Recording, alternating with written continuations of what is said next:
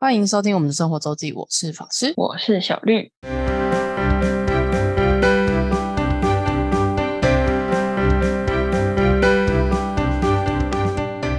又到了每周分享生活的时间啦。没错，那这个礼拜看似好像没有什么事，但好像也是经过一个礼拜，好像还是去了蛮多活动的。嗯，很充实，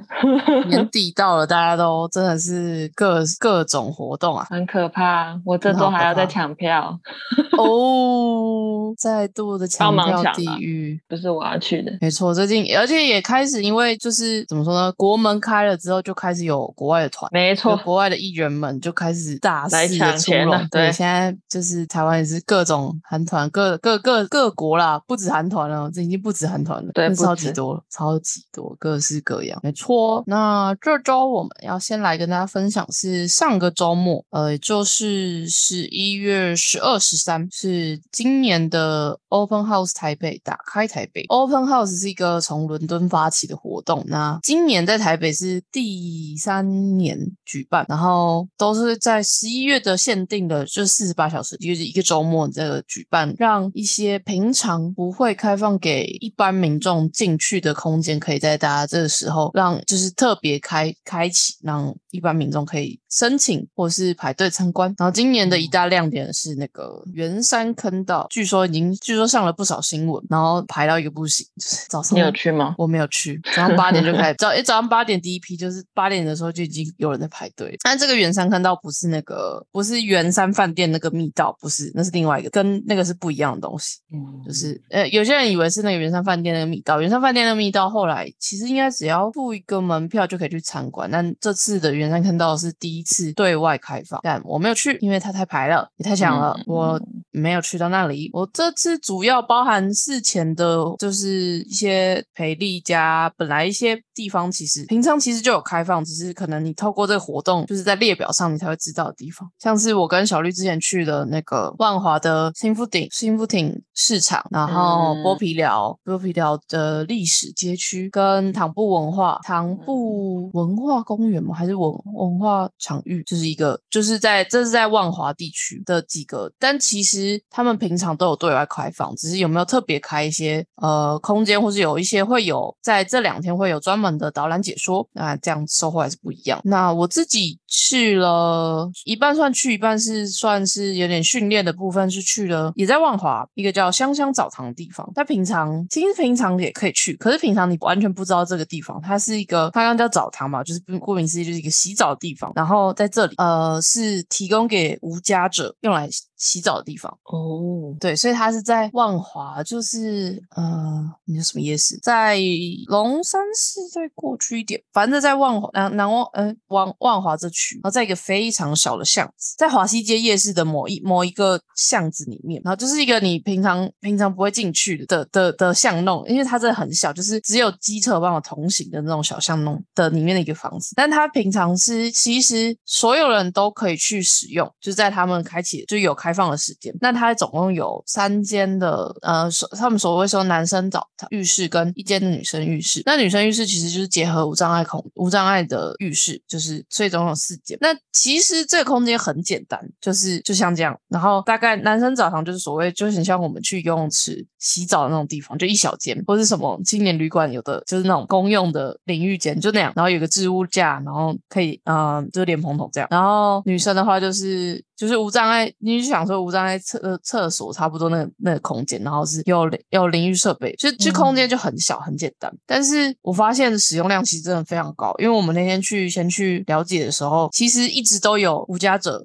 在进出使用，就是比我想象中的它的使用率好高，跟它其实也是作为无家，就是等于一个活动，等于一个据点。因为其实无家者虽然大家都觉得他们就在住在可能街上，但他们其实也有很多事情要处理，呃，然后对啊，因为像他们其实还是要有要想办法维生，他不能只靠配送的就是食物，所以他们其实都会去接就是打工的工作，零工，像是最常见的就是那个举那个广告看板，就是站在路边的那种那种房屋、嗯房屋的，然后或是就是发发传单等等，所以这些都是要有一些资讯站点提供给他们，就是他们有一些所谓他们的讯息来源的管道。然后其实万华本来就大家综合这些无家只是很多地方，那香枣糖其实本身就是是一个在服务无家者、提供无家者服务的呃资讯的芒草星他们旗下的一个据点，所以就是除了除了澡堂这些事情以外，他们就还有提供，就是也可以做一个据点，让他们有资讯的取得来源。然后在没有香香澡堂之前呢，他是他们无家者们有些会要到社会局，有好像有部分有有一些有提供就是洗澡的地方，或是他们就真的是什么公园的厕所，就公共厕所用擦澡的方式，所以这样当然还是还是会有一些些卫生或是呃健康上面的疑虑了。所以香港澡堂他们使用率其实蛮高的，也是一个。就是你不太会想到的一个地方，然后一个空间，就是其实万华有还是有很多蛮我们想象意料之外的空间。其实我觉得新富町文化市场也是，就是它是一个旧的市场，然后保本身是古迹的保存，可它其实透过就是整间维修，它其实现在是一个很我觉得很很美，然后很很舒服的一个地方。嗯，就是其实万华有蛮多这些遗留古迹啊，或是他们那努力的在整治，但古迹其实有非常多的。背后社会议题，就是这个有兴趣的人去剥皮寮走走，应该就会跟如果有机会，他们应该是有定点导览，或是他们有一些场，就是有一些活动会有导览，就会就会知道他们的一些困境。那就是香香澡堂，然后再来的话，我们自己有去的是文房，在那个你叫中校新生附近，华山对。文山园区附近，然后它其实也是一个古迹修复的地方，它平常也有开放，但是需要。预约啊，它叫文，全名叫文房文化阅读空间。它其实就是一个怎么说呢，像图书馆，对，像阅阅览室吧，没有到图书馆那么大，可是像阅览室。但它其实一个也是一个古迹改造维护的结果，所以它本身是一个，也是应该也是日式建筑留下来。然后它不像图书馆这么的制式，它很像，它其实就空间也很像现在很多文青咖啡厅，对，有一些小展览，对，没错。然后这边不用收费。平常可以预约来参观，那这一天的话，就是这两天的话，就是就是自由开放。然后我比较就是可以跟大家分享是，就是古迹的维护到底多困难。因为这个，其实，在文房文化阅读空间，他们有有一个就是大事记，就是在这个就是哪时候呃，可能经过怎么样的历史，就是这个东西被保存下来，然后哪时候是由谁去做这个维护，然后重新对外开放。然后我在隔天的服务的时候，就有听到文房花了多少钱把它整修成这样。小绿要再猜猜看吗？整修吗？很破旧吗？我是不知道它多破旧，可是反正就是到现在我们看的这个样子。你说它全整个地方吗？对，那我想想哦，一千万要吗？呵呵，一千万要和要很有能力的人才有办法用一千万整整修。天哪！我等一下要讲的那个空间，就是我去的去服务的空间，是那个主理人压在一千万左右，但文房花了四千万哦，才打造出现在这个样子。但文房真的蛮美的，然后你也没有想到，在这个小角落，它其实是很闹区的地方，离中央新生站非常的近。就也不就离闹区其实没有很远，但就蛮舒适的一个角落，呃的一个地区的一个空间这样。嗯，还有沙发啊，然后用很多木头，嗯，然后也有还有一个小庭院，就是看近的，看书 累了还可以有一些绿色植物。对对，然后哦，不过整体的应该就是氛围就是应该是要偏静，就是不能太吵。对，没错。然后他们有自己的图书，那你应该也是蛮多人是会带自己的书或是电脑，应该可以。但我我不确定他们有有没有对外就是鼓励这件事情，因为有一些空间他们是不鼓励使用笔电，嗯，他可能就没有 WiFi 啊，或者没有插头给你使用这样，文方不是很确定。我接着要来说的就是告诉，就是讲出四千万这个价格的主理人是川端议会所，应该是川端议会，它原名叫下川九四，Anyway，它现在叫川川端议会所，所以小绿知道下川九四，我刚看就觉得蛮蛮有趣的，对它它是一个蛮它的。位置更有趣，它的位置真的又比文房那个地方更平常人更少会去。它在丁，应该是在丁州路上，丁州路那一带，在很靠近，非常非常靠近中正桥。然后它叫川端议会所，所以它其实原名是叫，其实它原本是川端派出所。嗯，派出所对，应该就是它原本其实就是日治时代的一个警察局的留下来的古迹，所以川川端是这个地方以前的呃以前的古旧地名啊、它在那个厦门街不是，但离厦门街离汀州路很近的地方，然后非常非常靠近中正桥。现在比较好一点，其实以前中正桥引道还在的时候，那个地区你会觉得就是感觉是没什么没什么人在住，或是一个非常就是你不会想象那是台北市区、台北市的的地区，就是那都是旧建筑啊，然后就是那种公寓建筑，然后又没什么灯光，没什么店面，因为没有人流就没有店面，店面就做不起来，所以它就不会有太多灯，然后只有晚上经过，你就会整片一片黑压压。那中正中正桥引道拆掉之后，在重庆南路上已经至少有好一点点，不过因为现在中正桥就是未来，因为中正桥其实也是它是以前的旧的桥，然后去拓建，然后一直成型到现在，所以它其实其实安就是就建筑安全来讲已经不太堪用，所以目前台北市要把它拆掉，然后盖新的桥，所以目前都在施工，所以那边还是虽然引道拆掉，就有点比较重见光明的感觉，但还是需要点时间，应该要等中正桥整个弄好才会才会看有没有新的发展机会。那这是这个地区，那川端议会所，因为我那时候在就是比较有点边边忙边听，但这里的主理人是一个非常有热忱，他非常爱古迹，然后非常呃在在意这些建筑美学的一个土木设计出身的怎么讲先生的的一 个热热爱古迹的人，所以你听他在讲分享，就是他怎么修复他外面的外砖啊，然后去去找了多少师傅，然后有就是那个就是他们外砖旁边是外面原本是砖墙，然后他去成就是标下古迹这个标案之后，他怎么去做建筑那个古迹的维护，然后费了多少工，他就很讲的很开心，然后讲的非常很很希望大家能知道这这一切的困难跟它的美，嗯，而且川端议会所更除了在打开台北这两天有做开放，然后导览以外，它其实每个月哦，主理人每个月自己有两场的，就是这样的演讲是不用钱的，就是所以喜欢呃建筑或者喜欢对古古迹有兴趣的人，非常推荐是可以去去这边就是听演讲，听主，因为主理人你会发自内心感受到他对这个的爱，就是真的是愿愿意投入心血在上面，对，然后他自自己的办公室在那里的三楼，但目前他们的一楼其实是出租给餐厅，所以他们其实现在一楼应该是有餐厅，但我因为我们去的时候他并没有开，一楼应该是意大利料的意式餐，那个就是西餐，所以他就是也可以可考虑去这边，就是就是用餐，应该也是会一个不错的氛围。但是川端议会所，据说去去年主理人还甚至就是他们有一些专场演讲，还会把就是参与民众就带出去，直接走走出就是那个呃走出川端议会所，然后去附近看，因为他其实主理人除了对古迹这这个空，因为你要了解这个空间，其实你要了解它的历史脉络，就是跟嗯中正桥本身跟这个环境是非常有相相关联的，跟厦门街跟汀州街这本来的历史是有非常关关联的，所以主理人甚至会把民众带出去走一圈这样。我不知道现在还有没有，但去年据说是还有到这种程度。嗯，对，那目前他们应该也是有点辛苦的，然后比较多的使用他，他们现在比较多的就是契机是，可能有些人会借来拍摄啊，然后二楼的空间目前有租借给一些设计师做展展示，或者他们的一个小小的办公室这样，有兴趣的人可以适，合拍摄哎、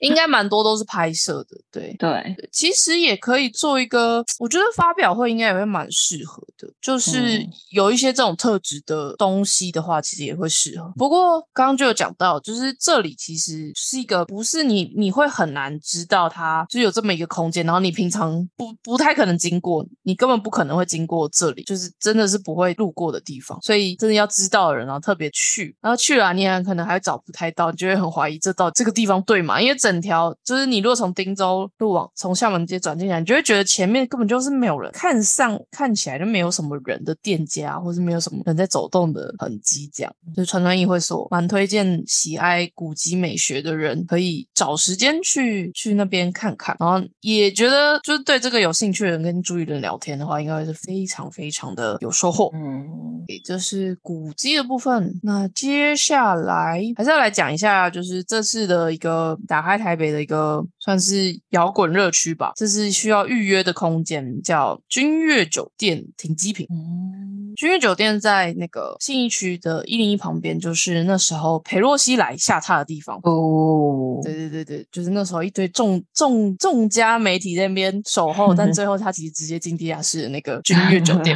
对，然后小小说一下，就是应该是可以说，就裴洛西没有住总统套房，嗯所以他其实没有没有住在那个他总统套房在二十五楼，但是他没有住在他他并没有入住总统套房，就是酒店的人就是主空间助理人跟我们透露，但君悦酒店的停机坪在这次的呃预约活动中，绝对是也是数一数二抢手的，因为它开放的场次不多，人数有限制，然后大家又非常有兴趣，大概仅次于可能圆山坑道或是阳明山水道，还有金华的总统套房。就金华酒酒店的总统套房，应该也是好像是连三年还连两年都有开放，然后也都是秒杀，就是比演唱会门票还要抢还要难抢的那种。那君悦酒店的停机坪，它为什么这么的，就是大家这么有兴趣？一个是它离一零一非常的近，真的超级近，就是你有种看到照片，你有拍照吗？对我有拍照啊，当然有拍照啊，很就是近哎，就是一个触，觉得你有种触手可及的感觉。对，它算是就是高楼，然后又又是因为它的停机坪是就是真的是以前就是规划来做停直升机用，所以它不会有高的围篱或者什么。因为你如果去一零一的观景台的话，他们其实围篱都围超高的，就你没有办法就是这么空旷的视，就是这么广阔的视野。可是君悦的停机坪就是基本上只有简单的栏杆，虽然虽然它那个也是符合规范的，可是就是就是非常空旷，然后你觉得整个一望无际，整个信义区的高楼超酷的的欸的地区真的很很很难得的经验。对啊，不过讲到这个，它虽然是停机坪，但它也只停过两次直升机。就他们开业三十，去年三十一年，今年应该就第三十二年来来，就是只只停过两次。第一次还是这个这个君悦酒店刚建造好，第一次试飞就是有停过一次。再来第二次好像就是咱们做那个鼎鼎大名的吴宗宪来拍 MV，对，啊就是包场租借，然后才有停过。因为当初君悦酒店建造的时候，君悦是少数，因为那时候其实三十一年前才，那时候应该还没解严吧？诶，刚解严，就是就是没有那么多这种高级的酒店。然后君悦是数一数二，嗯、就是非常多外国外国旅客或政要贵宾会会来会入住的一个高级饭店，所以他们那时候才设计的停机坪。但是殊不知信义区发展成这样，有太多的高楼，然后你想一零一就在旁边，直升机飞来那个尾那个飞安问题实在太可怕了。就是对，那个飞安太难申请，就是嗯你真的要非常非常做非常多的周全规划，你可能飞飞行就是飞行计划才会通过，就是不太可能有一般的就是定期的飞飞行来在在这里执行了。现在、嗯。现在这个情况，因为太多附近太多高楼，君悦就没有他们高，君悦本身这样加起来高度也才可能三十吧，三十层楼，对，所以所以只只有第一次的试飞跟呃，就是他们有艺人包场，然后拍摄 MV 以外，就没有再也没有真的直升机停停过那个停机坪了。嗯，对，没错，所以它其实被闲置了非常久。就因为本来有有考虑，就是要把他们就是做一个空间改造，让让这个地方可以利用，看是用你想顶楼，你能弄一个什么，就是 bar 啊，或是咖啡厅，或是什么也好，就是一个可以让一般民众使用的空间，就是让他们的住客使用的空间。可是其实就是我们这次就是有去到参访的人都知道，就它除了你你搭电梯到二十五楼是他们的顶楼，就是客房顶，然后你还要走就是类似逃生梯的通空间，就是真的是员工空员工通道那种空间，走大概两层，而且是不是不是就上去而已，不是某一个楼梯上去而已，是它非常复杂的路径再上去，所以那个空间其实就他们觉得很难规划走那个行行进空间以外，你上面如果要真的要对外开放的话，你的安全设备就要全部重做，那这也是非常花钱的一件事情，所以他们嗯都还在思考要怎么怎么去安排，怎么去活化这个空间。他们自己去年有对外对他们的房客有开放，就是如果你入住好像某一个 level 以上的客房，还是我不知道是所有 level 还是某一个 level 以上的客房，然后再加价的话就可以上去那个停机。然后跨年去年跨年的时候好像也有开放，就是包不知道是包场还是就是就是有开放一定的名额，但是因为跨年去年好像是下雨，所以就有点惨。哦，对，那因为那完全就是没有没有遮蔽的地方，但不然不然应该超级壮观，你就看到烟火就在你前面的一零一，就是烟火就是这样就是这样射出来，我就觉得哇，应该会非常的壮观。嗯，对，所以君悦之后未来应该还会有一些嗯，考虑一些安排一些活动，但到底会怎么样形式，然后会不会要收费呢？就是就是应该是会要收费啦，但对啊就是怎么样形式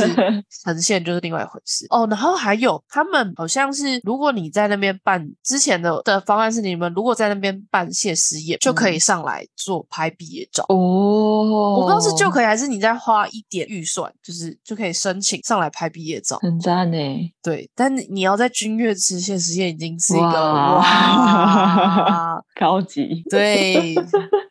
就是要花点钱，是就是也是，所以大家可以继续关注打开台北，明年没意外应该还是会继续有，会不会有君悦不一定，可是打开台北这个活动应该会继续，应该是可以继续的办下去，所以嗯。大概在活动前一一个多月、两个月就会有一些特别空间需要现场预约报名的的消息释出，所以因为很多人都会说哦，我看到的时候已经截止了，所以大家一定要先 Face Facebook 啊、IG 先追踪起来。对，就是在大概在大概在三八九月的时候，就会有一些陆续的消息，是可能今年会有什么地方啊，然后是有一些志工的招募啊，或是就是之后现场预约的资讯啊。嗯，然后其实参加自工也是一个就是不错的方式，因为参加自工你就会就会有一些就是比较第一手的资料，然后嗯通常自工也会有一些如果有一些现场排队的空间，你会有一些优先权利。嗯像今年我没有去，但是一样很排的就是科教馆的屋顶花园。哦，就是当初当年不是当年，大概 两两个月前嘛？还是一个月前？白昼之夜塞爆的那里，哦，就是台北市市林科教馆的屋顶的顶屋顶花园。然后那时候想去就已经塞爆，然后今年打开台北礼拜六有开放，但是它是现场排队，就是没有预约制，可是现场排你就要早点去排。但今年的嗯志工就有部分的优先权，就是我们的规定是说五比二，就是五个民众里面，然后会放两个就是有优就是有优先通行证的人。反正 anyway 嗯我看到回回报是，如果如果是志工，你有拿优先通行证的话，你基本上在对的时间提早到的话都都可以上去。那民众的话就哦是非常的排，也是非常排，也是后面也是好像是应该是有一些人就上不去。嗯，而且这两天天气非常好，那这里真的是很漂亮，我看到非常多的照片，非常的美，错，所以就是可以考虑去做自工，对，而且通常不会花掉太多时间，就是不是一个要你投入非常非常多时间，当然也是有有一些呃比较特别的 plan 的的专案的自工是比较时间比较长，但如果是比较一些长点长点自工的话，就是不用花这么多时间。然后再来，我觉得我也是很意外神奇，就是透过这个活动，我反而才去参观的是台湾大学的癌医中心。嗯，癌症医学中心，这这个，但是这个东西就是当初我毕业前，它还没正式营运，所以想当然我还是没有机会，就是没有机会在在学生的时候知知它营运，所以我就没有机会去。但我知道我有一些学弟妹还是学长学姐同学吧，反正有有在癌医工作的，因为癌医已经开始运行两三年了吧，嗯，但好像也还是没有很多人知道它的存在。可能那时候新闻也有报，大家比较知道，可是大家不知道，就是它真的是开始，然后已经在营运。那它在那个离台大的公馆校区很近，就在其实就在旁边，在台大兽医院，哎，兽医兽动物医院的旁边，也就是南台大的总区的男生宿舍旁边。那它本身的建筑其实也是请设计师来做的，所以建筑本身很美。然后我觉得他做的一个我有非常的强烈的感觉，就是我好像看到日剧里面会出现的医院场景。哦，你懂那个感觉吗？就是就是不是台湾的医院，就是日但日剧里面医院，我觉得都长那样，就是可能有一个很长的那个手扶梯啊，或是或是有呃明亮的空间，就是很多玻璃帷幕，然后然后那个就是用很多木头自然色，然后非常空间非常亮，就是我觉得很像日剧的医院场景。诶好像蛮像的，就我去了之后，一直脑海中一直有这个有这个想法，嗯，对，但他们的说法倒是都是会说，但是就是跳脱本来大家对医院的刻板印象。只是我在看的时候就说，嗯，我怎么觉得日剧的医院好像都呈现这样，好像是哎，是不是？都是蛮像的，就很光明、很亮，就很亮，然后用很多木头，我觉得用很多自然色。嗯，然后 I E 也是对，然后还有我觉得它那个标语，就是那个标示，也跟就是日剧的医院里面非常像。我觉得就是有一种我好像在看到日剧场景出现的医院 式感，对 对，但我不知道日本的医院是都长那样，还是其实就是因为他们要拍最后拍片嘛，还是会挑一些就是适合的场景。嗯嗯，像那个桃园的民生医院，据说就是很常拿来被对台湾偶像剧没错，偶像剧的 医医院场景。对，真的，阿姨目前应该是没有这个，应该是没有这个没有，对，但是我觉得其实不失为一个 不错的就是地方，但因为它是嗯公立，它应该因为还是在台大医院底下，所以应该还算是公嗯立医院，应该很难申请管应该会更更困难。对，没错，然后阿姨的病房，我觉得很熟，呃，很据说是有健保房啦，但我我不是很确定到底要不要贴钱，因为它最多就是有双人房，它只有双人房或单人房。哦，就是一个，嗯，真的是没有在在意平效这种东西的地方。对，这就是我觉得有时候要设计，嗯就是会这样。嗯，就你如果要在意平效，在意就是使用率的话，就设计没办法那么美。所以嗯阿姨就是很有设计。那她本来可能这个空间可以住更多的，可以可以开更多的病房，但是就没有办法，但就是就是取舍。嗯，然后我觉得它的大厅走廊真的蛮像博物馆的感觉。其实这个导览的，就是解说的志工也有讲到，就是因为它用很多玻璃为幕，而且它的镜头是大，也还是大片玻璃，所以它的自然采光真的是非常的好，所以就有种开阔感，就很像很多博物馆大厅都非常的，或是会是挑高啊，然后或是用通常都是挑高嘛，博物馆都蛮多大厅都会做挑高的设计，然后有一个长长的手扶梯之类的这种感觉。我就我觉得阿姨也是有这种感觉。那他们其实还在边边就是完完成中，其实还有一些空间是还在慢慢启用，虽然还没有完全的启用，但大部分的服务已经有开始，有一般的门诊，然后也有住院，然后他因为他在正医学中心嘛，所以其实有嗯专门做化疗的化疗中化疗室、化疗中心，然后也有做放放射疗法的。这里的放疗的，就是放射治疗的仪器，就是超级高级，就是一台想见，一台有几亿的那一种。哇哦，那这这就感谢永林基金会跟我们的郭台铭先生，哇哦，对，有有超级多的钱都是他捐的。他他还是一跟永林吧，永永龄就是永林是他的呃基基金会的名称，就是应该用永林的名义去捐的，捐给台大阿姨。对，就是我们的我们的爸爸，阿姨中心的爸爸。你可以看到那个大事记里面有充满了郭台铭的照片，跟你在某一些机器上也有这个捐赠，也有他的签名，这样。哇哦，但因为东西很，因为阿姨就很新，她其实正式营运才两年多吧。虽然她其实讲很久，也盖很久了，但她其实真的开始就是就是开始执行也才两年多吧，所以就还很很新。而且我觉得，但因为我们是周末去嘛，他周末没有门诊，所以可能本来就病人量没有那么多。可是我觉得应该相对其实也还没有住到这么多人，所以其实不失为一个考量。但是我相信这里资源不会差的，嗯，嗯毕竟其实这这这时候问题很多，就是它挂不挂在台大医院体系底下，这个其实非常多的因素跟问题。但 anyway，他现在是这样，所以我相信他应该资源不会差到哪里去。嗯，然后建筑本身其实也还算是也是很美，就是不会有那种一般的医院的。我觉得一般医院除了全白这件事当然也是，但它没有办法有这么优雅的使用空间，所以它就当然没有办法给给就是使用者这么舒服的感觉，这就是没办法。而且现在的台北各大医学中心也都是就是盖很久，都很老牌，没有什么新医院。你有新现在比较有新的思考才会想这样做新的设计，我是这么觉得。嗯，好，那我们今天就到这。就是打开台北，还是真的蛮多地方。我觉得有时候是趁这个机缘去，就你不一定是，或是你你他们这些平常可能都有开，可你就趁这个机缘才哦，他在这里哦，这他在这个活动中，你会了解一些、嗯呃你可能没没可能从来不知道的地方。没错，好，那感谢大家收听，我是法师，我是小绿，大家再见，拜拜。拜拜。如果想要看看我们在生活周记所提到的内容、照片等，欢迎追踪生活周记的 Instagram 跟 Facebook 粉丝专业哦。